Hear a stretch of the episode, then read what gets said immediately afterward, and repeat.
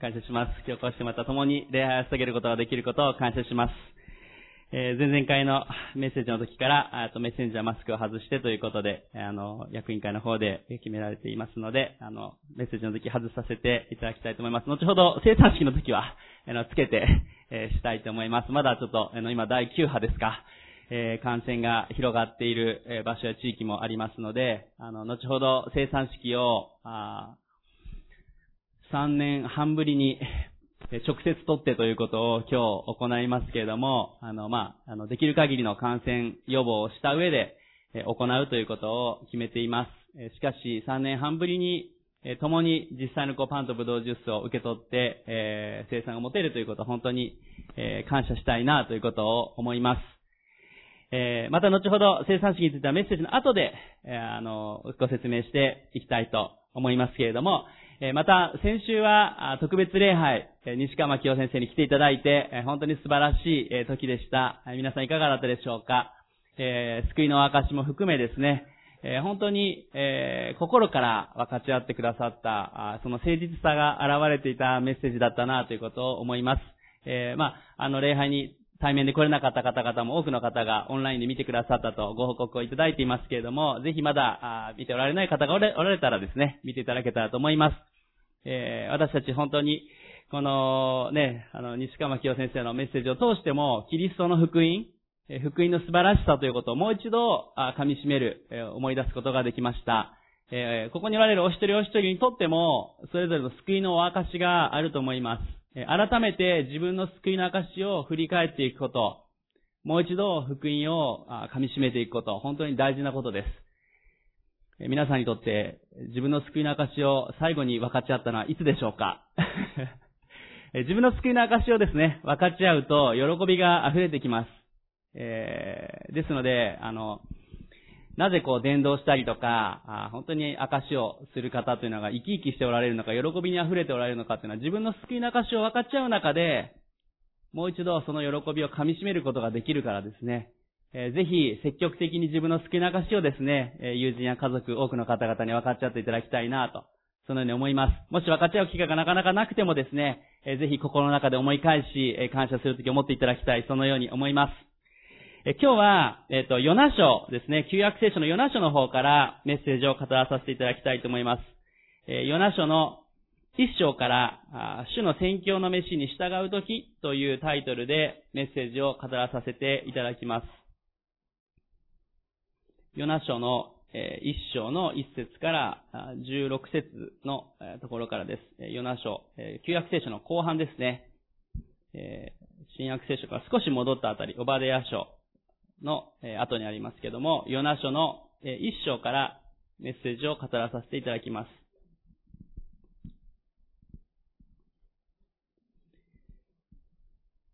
ヨナ書の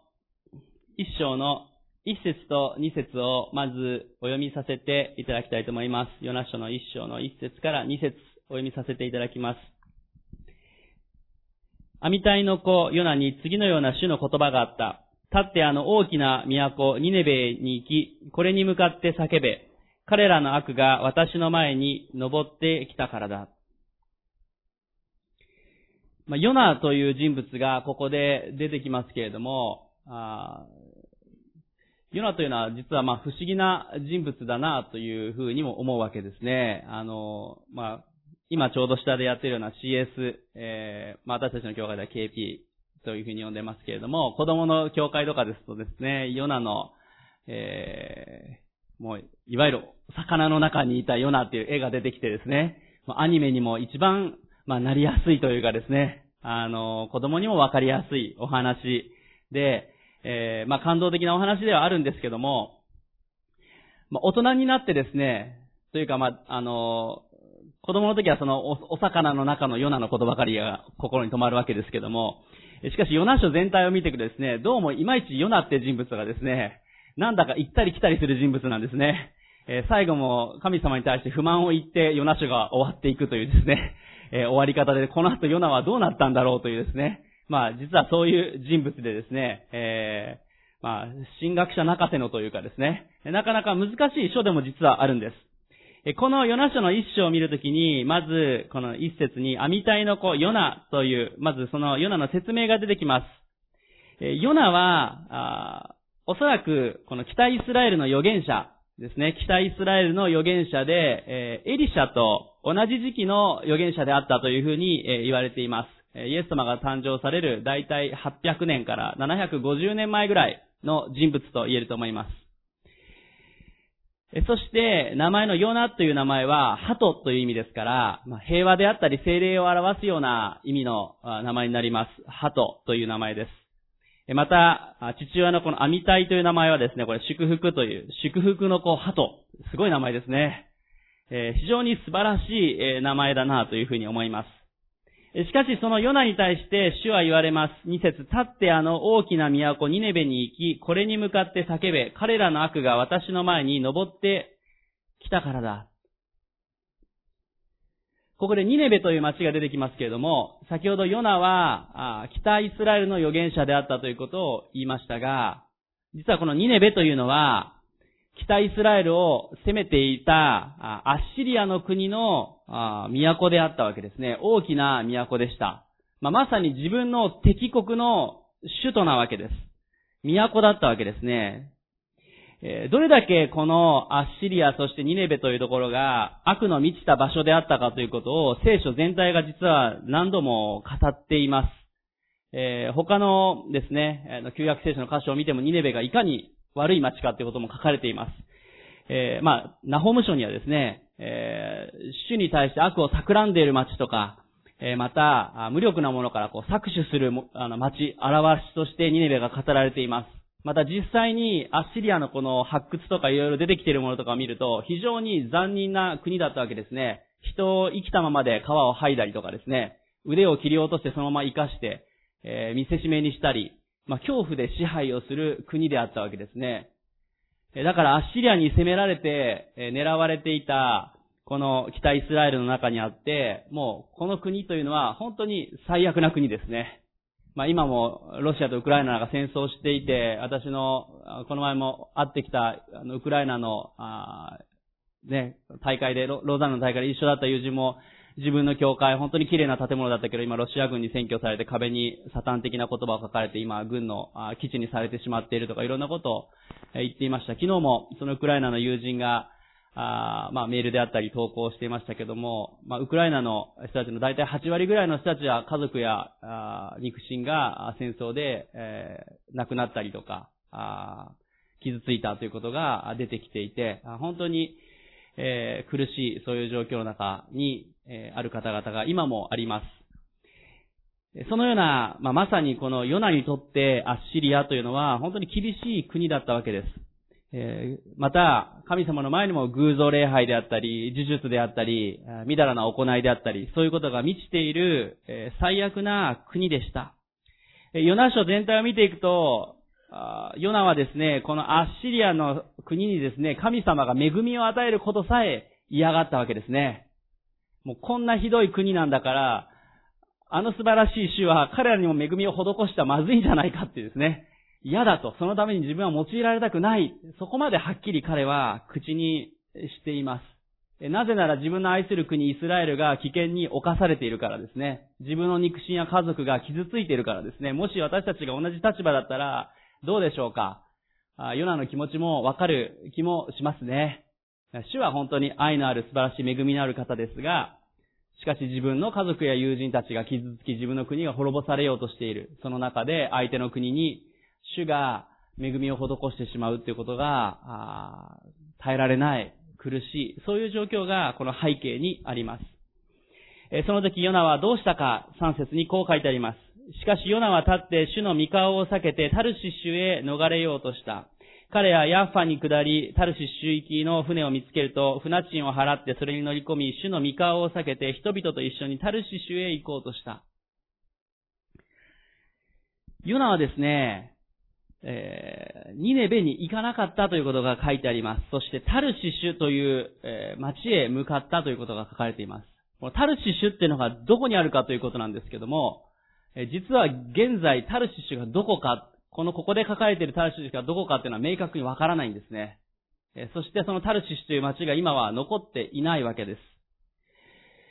おそらくと言われてきたのが、一つが、まあ、トルコのところにあるタルソというパウロが出身であったところではないかということも言われてきましたが、しかし、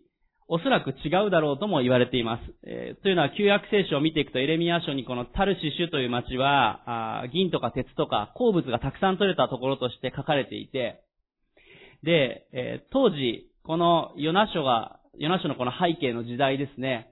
えー、地中海のあたりをこうフェニキア人という方々がですね、え地中海の貿易をしていたわけですけども、え彼らがこう貿易していたルートの中で、そういう鉱産物が取れて、おそらく、このタルシシュという名前に近いところ、それは、えスペインの南部ですね。スペインの南の方の、しかも大西洋側に、えー、タルテスースというですね、タルテスースという町があったんですね。で、今、現在は多くの聖書学者が、そのタルテスースというスペイン南部の大西洋側の町がこのタルシシュというところを指しているというふうに多くの学者が言っています。えー、スペイン南部はそういう鉱産物もたくさん取れてですね、銀とか鉄も。え取れていましたし、地中海貿易で、あの、イスラエルのあたりだったり様々なところから船で、こう、大西、あの、地中海を渡ってですね、スペインの南部まで行き来していた。まあ、そこに、ヨナは行こうとしていたのではないかということが、ああ言われています。しかしこれも正確ではありません。えー、でも、ここで、まあ、言えることは、ヨナは、ああ本来行くべきニネベではなくて、このタルテススではないかとえこのタルシシュというところに行こうとしてしまったということです。なぜ行こうとしてしまったかということは、まあ、おそらくこのタルシシュという町が、イスラエルの人々に好意的であっただろうということも思いますし、また、まあ、ヨナがですね、これから預言者として、神様の言葉を携えて出かけますと人々に言うときですね、家族に言うときにですね、どうでしょう？これからニネベに行きますって言ったらさ、ちょっと苦しいですよね。あの、家族や肉親傷ついてるのに、そこに今から行ってきますっていうのが言いにくかったと思いますね。えー、宣教で行きますっていう時に、きっとこのタルシシュの方に行きますという方が皆さんが祈って送り出してくれやすかったのかなっていう気もします。また自分自身も納得しやすかったのではないかなということを思いますね。ここで、ヨナはですね、神様に完全に従ってないわけでは実はないんですよ。ヨナは一応出かけてはいるんです。行き先が違うということですね。ヨナが全く神様の声を聞かなくて、聞き従わないのであれば、行かなければいいわけです。イスラエルに留まればいいわけです。しかし、ヨナは微妙なところをつくわけです。一応神様に従って出かけたようにというか、出かけはするんです。ただし、行き先が違うというですね。そしてその行き先は、多分周りの人たちも納得してくれるし、自分自身も納得できる場所として、このタルシシを選んだわけです。そしておそらくこのスペイン南部のところだとしたら、行って帰ってくるのに、おそらく最低3年はイスラエルまで当時だと帰れないわけです。まあ今だと飛行機でも1日で帰ってこれますけども、当時であれば船で3年は帰ってこれない。しかも何かがあったりですね。あの、あの地中海もな船が難破したりとかいろんなことがありますから、何かがあればもっと帰ってこれない可能性もあるわけです。まあ、ヨナはここで、えー、まあ、何が言えるかというと、神様にある意味半分従ったということですね。出ていくということはしたんだけども、行き先が神様の声ではなくて、自分の声に従ったということです。このヨナの姿を見るときに、私たちに何が言えるかということですが、私たちも神様の声を聞いて歩みたいという心を、私も皆さんもお持ちだと思います。ね、皆さん、神様の声聞きたいですよね。どのように私たちが歩んでいったらよいのか、どのような仕事をしたらよいのか、どのように生きていくか、まあ、結婚するか、あどのようにこれからの将来、いろんなことを考えるときに、主よどうぞあの、あなたの声を聞かせてください。私たちは導きを祈ります。しかし、私たちが導きを祈るときに、主は多くの場合、これははっきり言えることですが、主は多くの場合、御言葉を通して私たちに語ってくださいます。なぜなら、御言葉は神様の言葉であるからですね。もうすでに私たちに与えられている神様の御言葉です。しかし同時にこの御言葉は今日も生きて私たちに語ってくださいます。ですので私たちは主の声を多くの場合、御言葉から聞いていきます。また、心の中に住まわれる精霊様を通して声を聞いていきます。また、時に、あ幻や、えー、夢を通して語られることもあります。しかし、幻や夢を通してというのは本当にそこまで多くはないと思います。と時にですね、すごく敏感な方で多くの場合に夢と幻を見られる方もあ知っています。まあもちろんあまりにも見すぎる方はよく聖書を読んでですね、祈って吟味していただく必要があると思いますが、しかし多くの場合、あの皆さんの夢と幻であの神様の声あまり聞けないのでという方は心配しないでください。御言葉から、御言葉を読むときに、またこのようにメッセージを通してであったり、その時に主の声を聞いていく、語られていくということを私たちはしていくわけです。しかし私たちが主の声を聞きたいですと祈って求めていくときに、実際に主が声をかけてくださる時、気をつけなければいけないということです。ヨナも神様の声を求めて、主を私はどこに行くべきですか？彼は預言者ですから、主の声を聞いて出かけて行こうとするわけです。しかし、ニネベへ行きなさいと言われた時に、彼の思いと違ったわけです。ニネベに行きたくなかったわけです。まあ、タルシシは後で後付けしたんだときっと思いますが、彼の思い通りではなかったわけです。私たちも気をつけなければいけないのは、自分の思い通りの神様の声を聞きたいという欲求が私たちにはあるということです。ヨナのような心が私たちにもあるんですね。主の声を聞きたいです。主の導きを願いますと言いながらも、片方で自分の都合のいい主の声を聞きたいという弱さが私たちにはあるということです。まあ、きっとヨナはですね、タルシシュであったり、もっと行きやすい、都合の良い場所に行くように主が示してくれたら良いなという思いも持って祈っていたんじゃないかなというふうに思います。私たちも気をつけないといけないのは、祈るときに、主に願い求めるときに、主をこうなるといいなという願いをですね、あまりにも持ちすぎてしまって、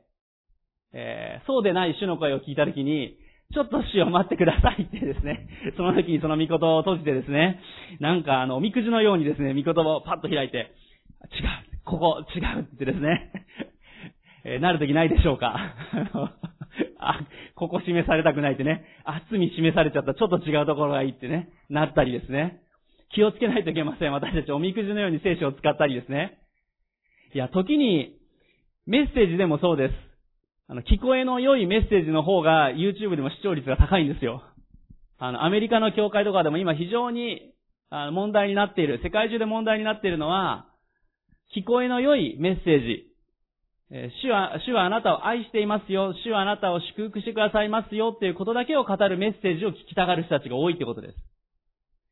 確かにね、あの、自分の時間を使って YouTube をつけた時にですね、あなたは罪人です。あなたは悔い改めなければいけないって毎日聞きたい、聞きたいかって言ったらね、聞きたくないって人たちもいるでしょう。そうするとそういうのは視聴数が減るわけですよ。えあなたは愛される存在ですだけを語るメッセージを聞きたいとか。えなので今非常に世界的に問題になっているのは、あそういう、えー、罪を語らない、悔い改めを語らないメッセージが増えてしまったという事実があるわけです。そして、そういうメッセージから遠のく人々というのが実際にあるということです。その前提に何があるかというと、私たちは自分が聞きたいことを聞きたいということです。確かに、あの、クリスチャンのない方々で、ね、お寺や神社にお参りに行ったりとか、いろいろ礼拝でも向こうのね、そういうのに行ったりするときどうでしょう交通安全のためにあそこの神社がいいんじゃないかと言ってそこに行ったりするわけですよね。で、お札を買ったりするわけです。最初から交通安全のために出かけているわけです。えー、学校に合格するために、太宰府天満宮に行ったりするわけですよね。もう最初から学校に合格するためにそこに行くわけです。ねえ。えー、でも聖書は時に落ちてしまったとしてもそこで祝福がある可能性も含めて教えているわけです。私たち人間は本当にクリスチャンであってもこれは気をつけなければいけないところです。ヨナはまさに、私たちと本当に似た存在だなということも思います。ヨナ自身、素晴らしい神の人であったでしょう。しかし彼にも弱さがあったと。自分の聞こえの良い主の声を聞きたかったということです。私たちはこのヨナ書全体を見るときに、ヨナがこの後で、あ海に投げ入れられて、魚のな、中の中に3日間いて、そしてニネベに行って福音の別伝え、町が変えられたこと、悔い改めたこと、しかしそれでも文句言ったヨナの姿を、ヨナ書を見るときに知っています。しかしもしヨナをですね、あの、ちょっと、え擁護してあげるとしたら、ヨナは当時、ヨナ書がこんな風になると知らないわけですよ。えニネベに行ったら自分は殺されるかもしれない。えもしくは自分がもし用いられてもイスラエルの国にもう帰れないかもしれないと。人々から意味嫌われてですね。恐れたかもしれません。そう思うとヨナの気持ちもわからなくては、わからなくはないなということも思います。しかしこのヨナ書の一章の一節から三節のところのこの瞬間のヨナというのは、どうしてですか主よどうして私がここに行かないといけないのですかという苦しみ、それを私たちは感じます。ヨナはまた自分にも自信がない人だったかもしれません。自分に自信があったらそれでもニネベに行ったかもしれません。時に聖書の登場人物はこのように弱さを抱えている者たちでもあるということです。あの信仰の父といえるアブラハムも弱さを抱えていました。自分の妻のことをね、あの、妹だと言ったりですね。あの、主を疑うこともありました。モーセもどうですか？主に、あの、これからイスラエルの民を導きなさいと言った時に、パロの前に行きなさいと時に、私は口下手ですって言うわけですよ。どう見たってモーセよく喋る人だなというふうに 私は思いますけれども、彼は口下手ですと言いました。ねえ、あの、それぞれの聖書の登場人物たちを見るときに弱さがある。ヨナの姿を見るときにも彼も弱さを感じている。私たちも今日この時に弱さを感じていたり、また時に自分の願いが強すぎてしまう弱さというのがある、ヨナのような存在でもあるなということを思います。もう一度戻りますが、ヨナはここで、えー、半分主の声に従ったわけです。その半分主の声に従ったヨナの姿を聖書はどう表しているか、3節のところで実は大事な言葉が2回出てきます。3節最初のところを見ると、しかしヨナは立って、主の御顔を避けてタルシシュへ逃れようとした。えー、飛んで、もう少し先行くと、船賃を払ってそれに乗り込み、主の御顔を避けて、人々と一緒にタルシシュへ行こうとした。タルシシュが悪の町であったかどうかわかりません。しかしおそらくニネベより悪の町でなかったでしょう。しかしここで2回出てくる表現、それは主の御顔を避けてそこへ行ったということです。聖書の中でこの主の御顔を避けるという言葉は大事な言葉ですね。聖書でまず初めにこの主の御顔を避けるというのが出てくるのは何かというと、あの、アダムとエバが罪を犯した時です。アダムとエバが罪を犯した時に、主がどこにいるのかと声をかけた時に、アダムとエバは神の御顔を避けて隠れたわけです。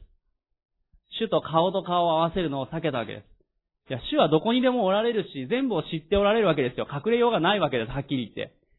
しかし、あの時アダムといえば罪のゆえに、神の御顔を避けるということが起こったわけです。この神の御顔を避ける、このね、顔と顔というのは、ヘブル語で非常に大事な言葉なんですね。まあ、顔というのはパニームという言葉ですけども、これは、顔と顔を合わせる、深い交わりを表す言葉、そして臨在を表す言葉なんですね。神と顔と顔を合わせる、見顔を求めるというのは、主の臨在を求める、主との親密な、もうまさに顔と顔を合わせる関係、それを表しているわけです。どうでしょう？皆さん、顔と顔を合わせるときにお互いをよく知ることができます。いくらメールであったり電話をしていてもですね、顔と顔を合わせなければ感じられないものがあります。まあ今日本の社会、世界中でも問題になっているのは夫婦であっても顔と顔を合わせる時間が非常に短いというですね 問題があるわけですよ。え時に顔と顔を合わせて喋るよりもメールの方が心が伝わりやすいというですね。まあ今のいわゆる若い世代の Z 世代とかですね、さらに下のアルファ世代と呼ばれる世代になるとですね、あの、できればあの、口で言うよりもメールで送ってくれないとかですね、そういう、あの、もうスマホで育ってる世代だとそうなるかもしれません。しかし顔と顔を合わせるというのは非常に大事な親密な関係を表しています。神様は私たちに対して顔と顔を合わせる関係を求めておられるということです。顔と顔を合わせて主の御顔と顔と顔を合わせるときに私たちは主をもっとよく知り、主と深く交わっていく、その関係を持つことができます。ここで主に従わなかったヨナは神の顔を避けた。主との交わりを避けた。主との臨在を、主の臨在を避けていってしまったということです。その現れとして一応出かけるんだけども、タルシシュの方へ向かったということです。きっと、タルシシュへ向かうときに、私はヨナは御言葉を読んだり、祈ったりができなかったんじゃないかなと思います。祈ったときに主が、やっぱりここから引き返しなさいというのが怖かったかもしれません。御言葉を開いて示されるっていうかね、御言葉を思い巡らしたときに、やっぱりニネベだよなとかってなりたくなかったと思います。だから、神のこの御顔を避けたヨナというのは、タルシシュへ向かいながらもう神様から目を背けて、主との交わりを避けていったんじゃないかな、そのように思います。しかし、外面は良かったと思いますよ。私は主の言葉を携えて出かけます。みんな祈っててください。みたいな感じで 出かけたでしょう。心の中では、でも主の自分自身は祈れてない。非常に複雑なというかですね、人間的なヨナを感じます。ここで、皆さんにお伝えしていきたいこと、一つ目の今日のポイントをお伝えします。それは、主に従うというのは、主の御顔を求めて生きることだということです。主に従うということは、主の御顔を求めて生きることであるということです。主に従うということは、主の御顔を求めて生きることだということです。私たちは日々、御言葉を通して、また祈るときに聖霊様を通して、私たちは主と顔と顔を合わせて親密な関係を持つことができます。ですからデボーションが非常に大事なわけですね。皆さんは毎日主の御顔を求めておられるでしょうか？日曜日の礼拝の時だけ御言葉を開いておられるでしょうか、えー、もしそうであれば、非常に危険なわけです。もし皆さんの中でデボーションを毎日するのが苦手だったり、御言葉を読むのが苦手だって方がおられたら、ぜひ水曜日の夜の聖書の学びや木曜日のオンラインの聖書の学びもお勧めします。あの、来られている方々はわかるんですけど、週の半ばにもう一度みんなで一緒に御言葉を開くというのは素晴らしい時です。ね、あの、オンライン聖書の学びも若い人たちだけがやってるわけじゃなくて、むしろ、どちらかというと、年配の方も多くおられる気がします。あの、夜運転しなくても行けるし、というかね、一緒に参加もできるし、主婦の方でも、また仕事が忙しい方でも、えー、8時からの時間参加しやすい時間だなということも思います。御言葉を開いていく、そして主と顔と顔を合わせていく、それは本当に大事なことです。それなしに私たちは正しく生きていくことができません。まあ、今ちょうどあの、えっと、役員会の時にですね、えー、ウェイン・コデイロ先生という先生の、えー、アンコールチャーチ、もう一度行きたくなる教会っていうのをですね、役員から初めにあの役員の皆さんと一緒に学びながら、あの役員会始めているんですね。ちょうど昨日の夜も役員会で開いた箇所に、えー、ウェイン・コデイロ先生がこういうことを書いていたので、それをあのお話しさせていただきます。私たちによくある失敗は手遅れになるまで魂のメンテナンスをせずに放っておくことです。昔長距離走の練習をしていた時に決まった時間ごとに水分を補給するようにとコーチから指導されました。15分ごとに 180cc の水を飲むんだ。しっかり時計を見て絶対に補給を忘れちゃダメだぞ。でも、喉が渇いていなかったらどうするんですか？こう聞く私にコーチは真剣な顔で言いました。喉が渇いてしまったら手遅れなんだ。その時にはもうすでに体の水分が足りなくなり始めている。そうなったらもし、もうそうなったらもうレースは諦めるしかない。わかったな。まあそういうお話が書かれています。えー、長距離走を走るときにしっかり水分補給をしながら走らないと脱水症状になってしまって走れなくなってしまう。乾いてきてしまったときにはもうすでに手遅れだっていうことを、えー、例えとして言われているわけですね。まさに私たちの霊的生活、人生もそうだと思います。皆さんは主からの水分を、養分を日々受けておられるでしょうか？ね、日々受けてないと、やっぱり人ってのは弱るんですね。えー、私も弱るでしょう。ヨナも弱ってしまった姿がここに書かれています。ここに書かれているヨナというのはある意味私たちにとって反面教師の姿も書かれているわけですね。どんだけ素晴らしい人物でも、主からの栄養をいただかなければ、主と交わりがなければ弱っていってしまうわけです。私たちも日々御言葉から養われ、日々祈っていかなければいけません。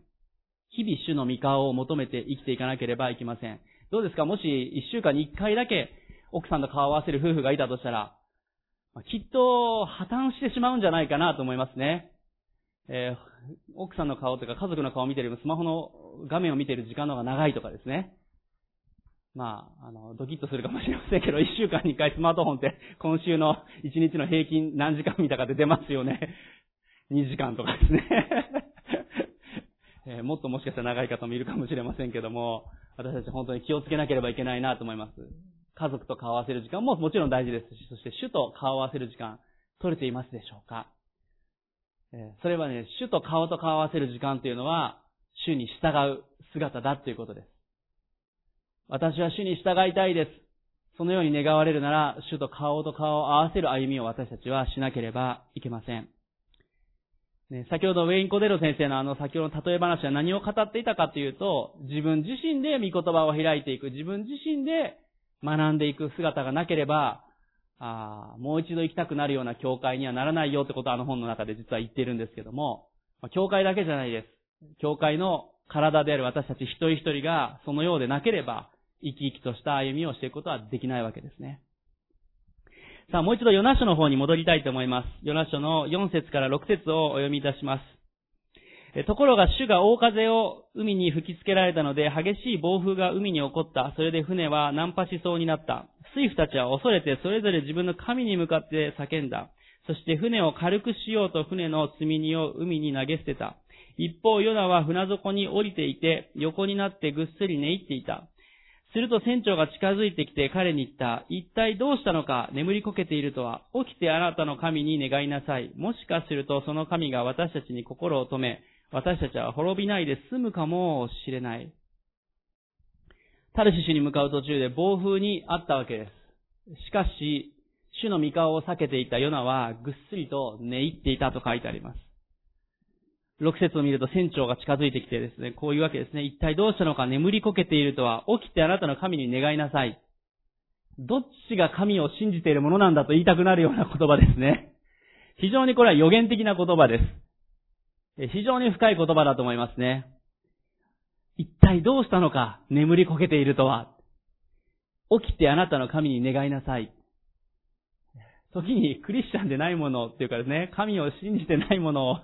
主は用いられるというか気づかされるなということも思いますが、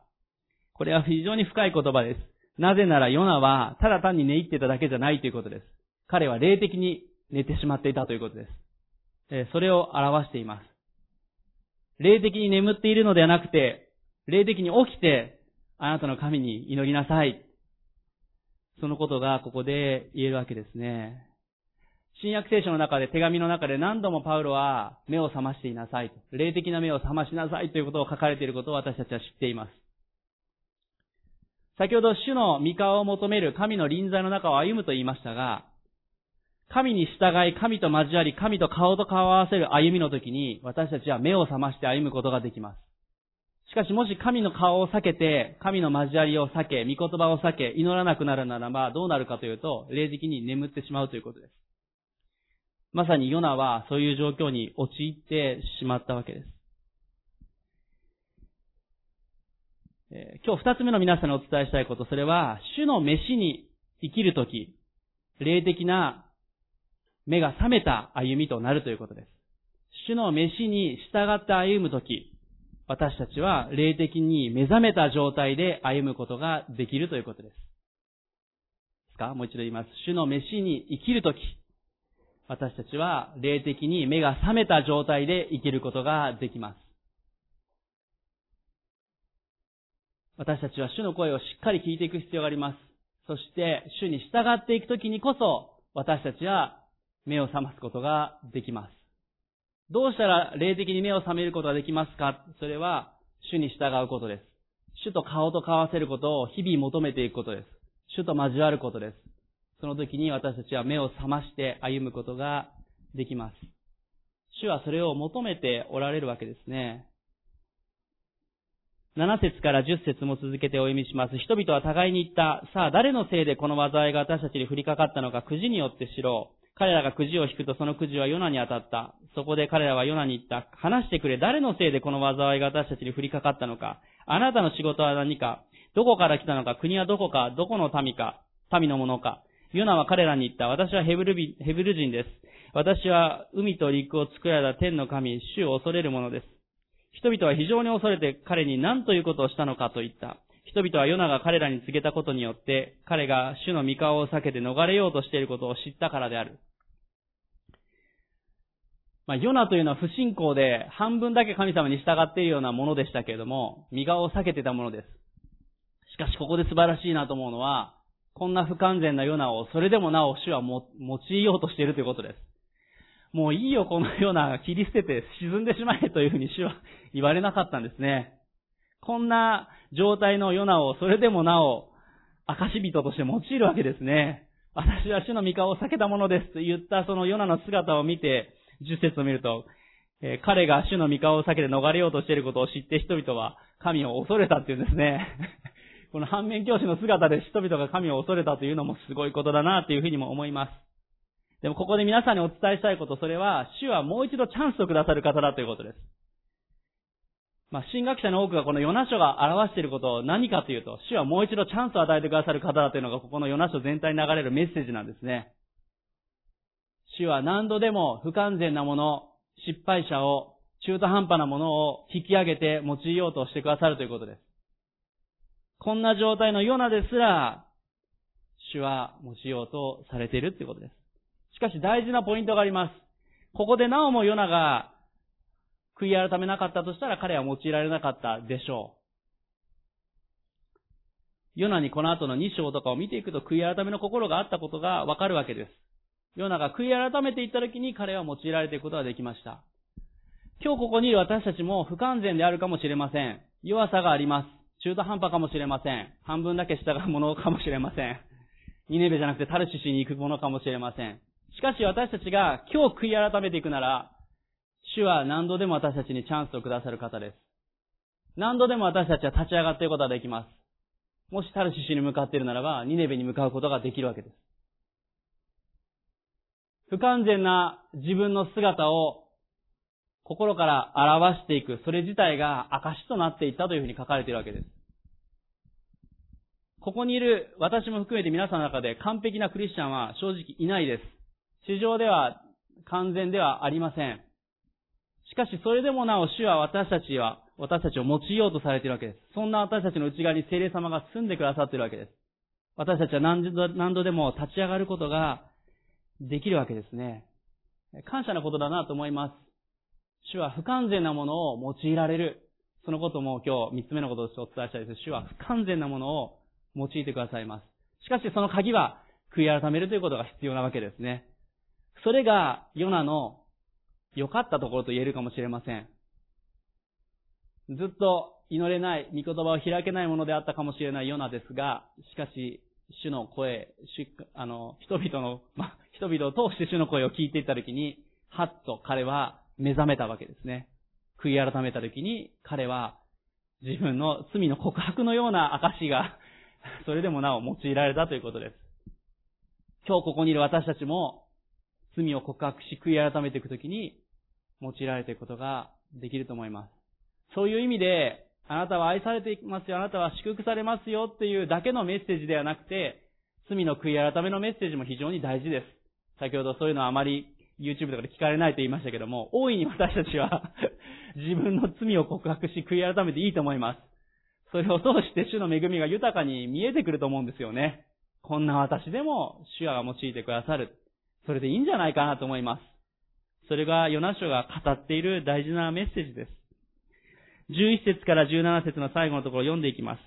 彼らはヨナに言った、私たちのために海が静まるようにするにはあなたをどうすればよいのか。海がますます荒れてきたからである。ヨナは彼らに言った。私を抱え上げて海に投げ込みなさい。そうすれば海はあなた方のために静かになるでしょう。私は分かっています。この激しい暴風は私のせいであなた方を襲ったのです。それでも人々は船を陸に戻そうと漕いだが、そうすることはできなかった。海がますます彼らに向かって荒れてきたからである。そこで彼らは主に向かって叫んだ。ああ、主よどうかこの男の命のことで私たちが滅びることのないようにしてください。咎なき者の血の報いを私たちの上にくださらないでください。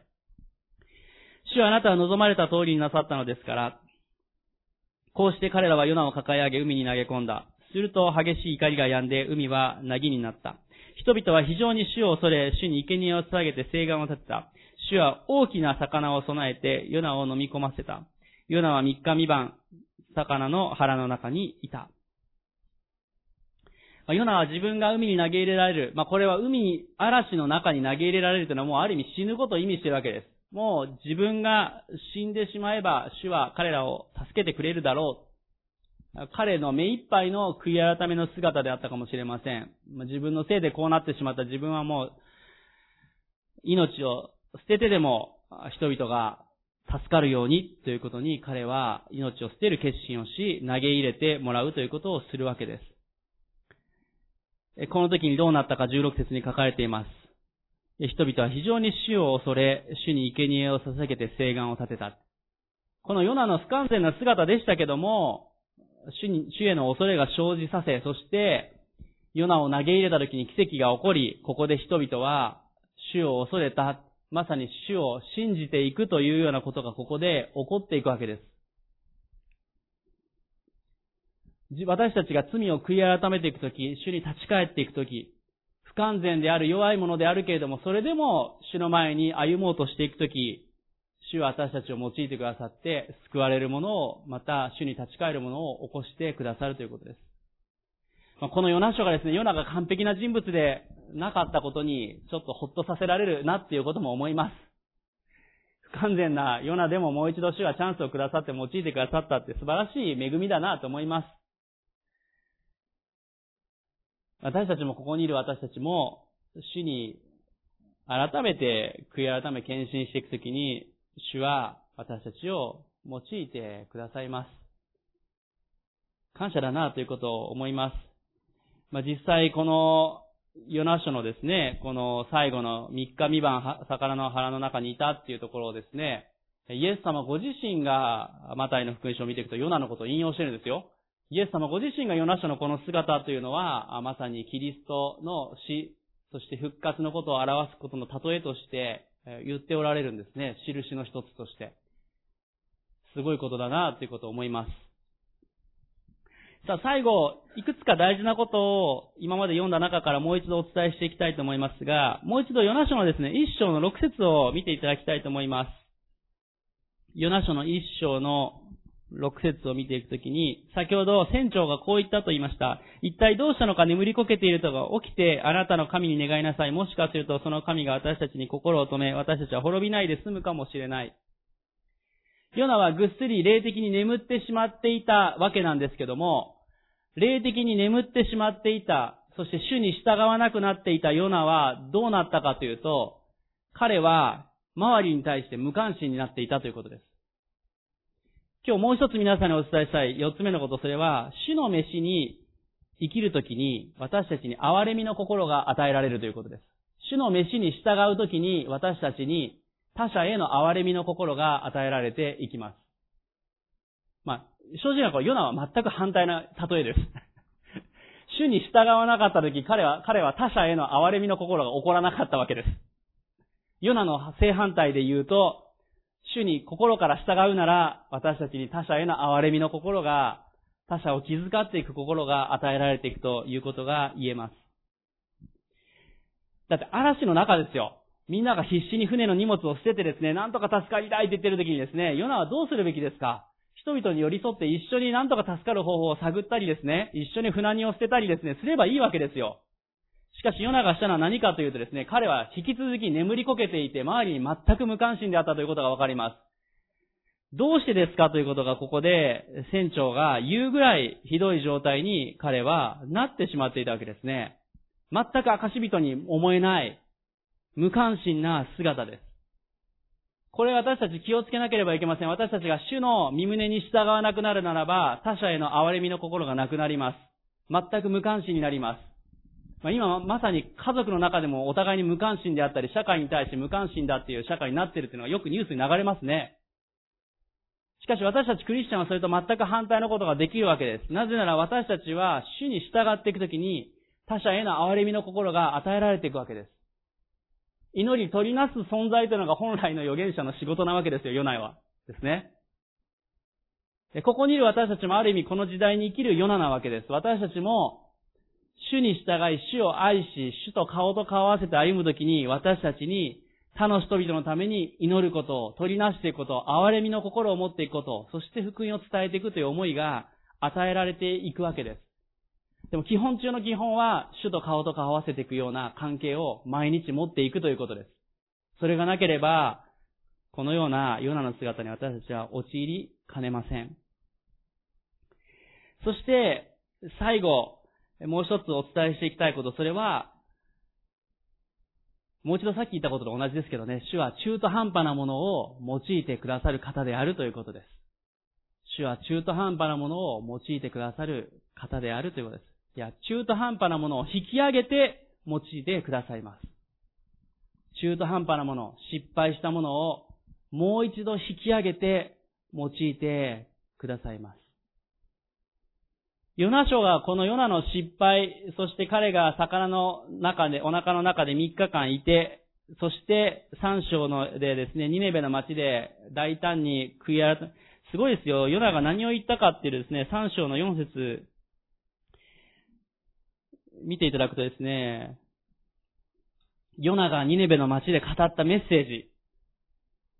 4節見るとこう言ってますね。ヨナはその都に入って、まず1日分の道のりを歩き回って叫んだ。あと40日するとニネベは滅びる。すごいですね。私今日多分4、50分ぐらい、50分ぐらいメッセージ語ってますけども、まあ、これは本当に世界一短いメッセージじゃないかと思いますね。あと40日するとニネベは滅びるって、これ彼のメッセージですよ。あの、YouTube だったら多分1秒か2秒ぐらいで終わりますね、メッセージね。でもこれで街が変えられたって言うんですからね。すごいメッセージだと思いますね。あと40日するとニネベは滅びるって。もう超ショートメッセージなわけですけども、しかし、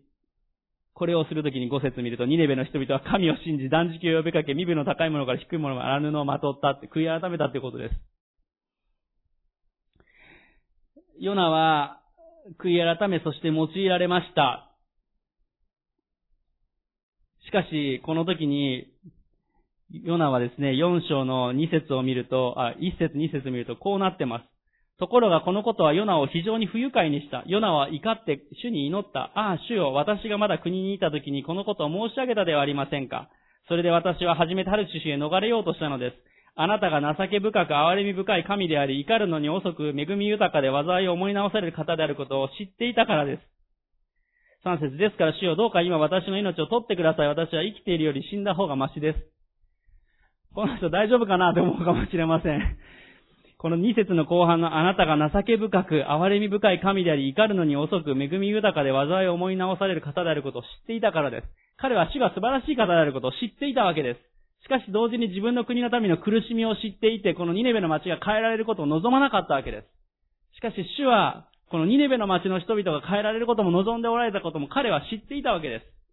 そして実際に変えられた時に彼は、今からどんな顔してイスラエルに戻ったらよいのだろうとかですね、自分たちを苦しめ、人々を串刺しにし、生きたまま皮を剥いでしまったり、そんな残酷な国が変えられていく、それを見たときに、彼らの心の中に苦さが現れてきたわけですね。そんなのを見るぐらいだったら、こんな姿で帰っていくんだったら死んだ方がマシだぐらいのことを言ってしまうわけです。彼は、やっぱり中途半端なところがあるわけですね。中途半端で弱さを抱えた人物でした。しかしそんなようなに最後、4章の最後、10節11節で主はこう言われて、このヨナ書は終わるわけです。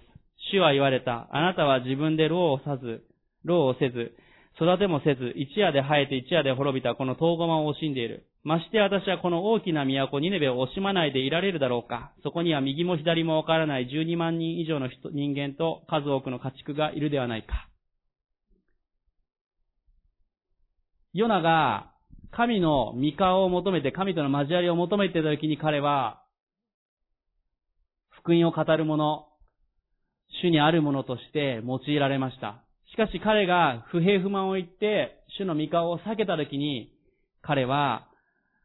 まさにこの救いをもたらすものとして人々を憐れむ心というのが失われてしまっていくっていうのが起こっていくんですね。きっとこのヨナ書の4章のところでは、ヨナはまた神の御顔を避けてしまって、そして、この人々を憐れむ心が失われてしまったわけですね。ヨナは中途半端な人物に書かれています。しかし、この後でイエス様がマタイの福音書でヨナのことを引用しているところとかを見ると、きっとヨナはまた立ち返って用いられていったんであろうということを思うことができます。このヨナ書というのは非常に複雑な書です。この後でもう一度ハッピーエンドがあるといいなというふうに思います。もしヨナを映画化するんだったら、このままここで終わったらですね、なんかアメリカ映画っぽくない感じだと思いますよ。なんか、この後どうなったか考えさせる映画で終わっていくわけです。でも、ある意味私たちにとって感謝な書だなということも思います。なぜなら、ここにいる私たちも不完全なものだからです。私たちも中途半端だと思います。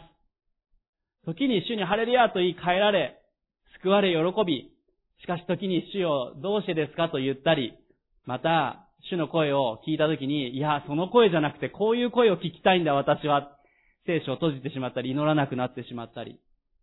また時にこの世の快楽であったり、この世のものを求めてしまって主から離れてしまう。そういう時もあるかもしれません。神様の顔を求めるよりも、スマホの画面を見てる時間の方が長いかもしれません。私たちは本当に、いつでも弱さを抱えやすい中途半端な者たちです。市場ではそうかもしれません。しかし、ヨナ書が教えているのは、それでもなお私たちにチャンスを与え、引き上げてくださる主がおられるということです。主は、このニネベの町のことを4章11節で言ってますが、ニネベの町のことも愛しておられて、その人々が救われることを願っておられたし、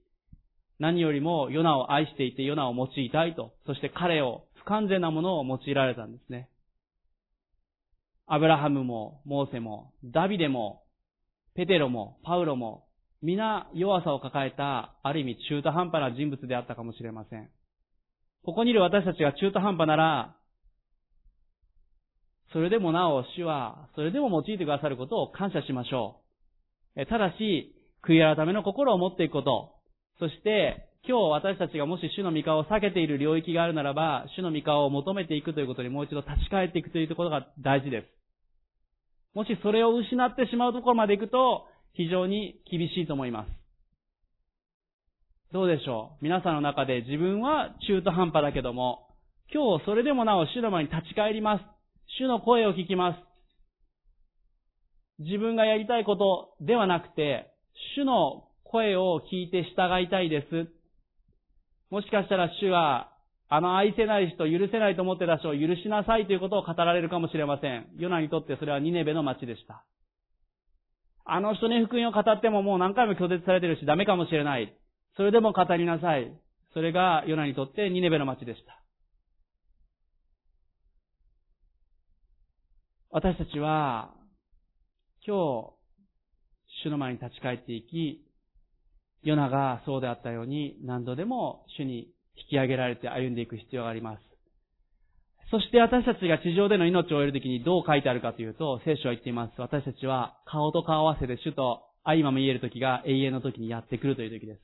天で私たちは本当に顔と顔合わせ、今私たちは主の顔を見ることができませんが、主と顔と顔を合わせて主の見前で礼拝するものとされると聖書は言っています。もうそれは間近に来ています。そのことも感謝したいと思います。地上でもしかし私たちは御言葉を通し、祈るときに主と交わっていき、主の御顔を求めていくことができます。私たちは自分の弱さを誇りましょう。なぜなら私たちの弱さを通して主の強さが輝くからです。ヨナの姿は私たちに多くのことを教えているなと思います。ですからヨナは、ヨナ書は不完全に思える書かもしれませんが、私たちにとっては素晴らしい書だなということを思います。ただ単にお魚の中に3日間いた人 っていうだけを超えている人です。リアルに私たちを表している人物だと思います。今日皆さんの今の状態はどうでしょうか？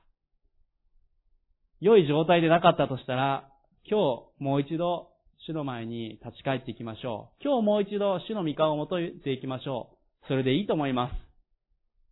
それでいいと思います。もう主を3年ぐらい離れて、あなたから離れていきたいっていうぐらいだったかもしれません、ヨナのように。でも今日、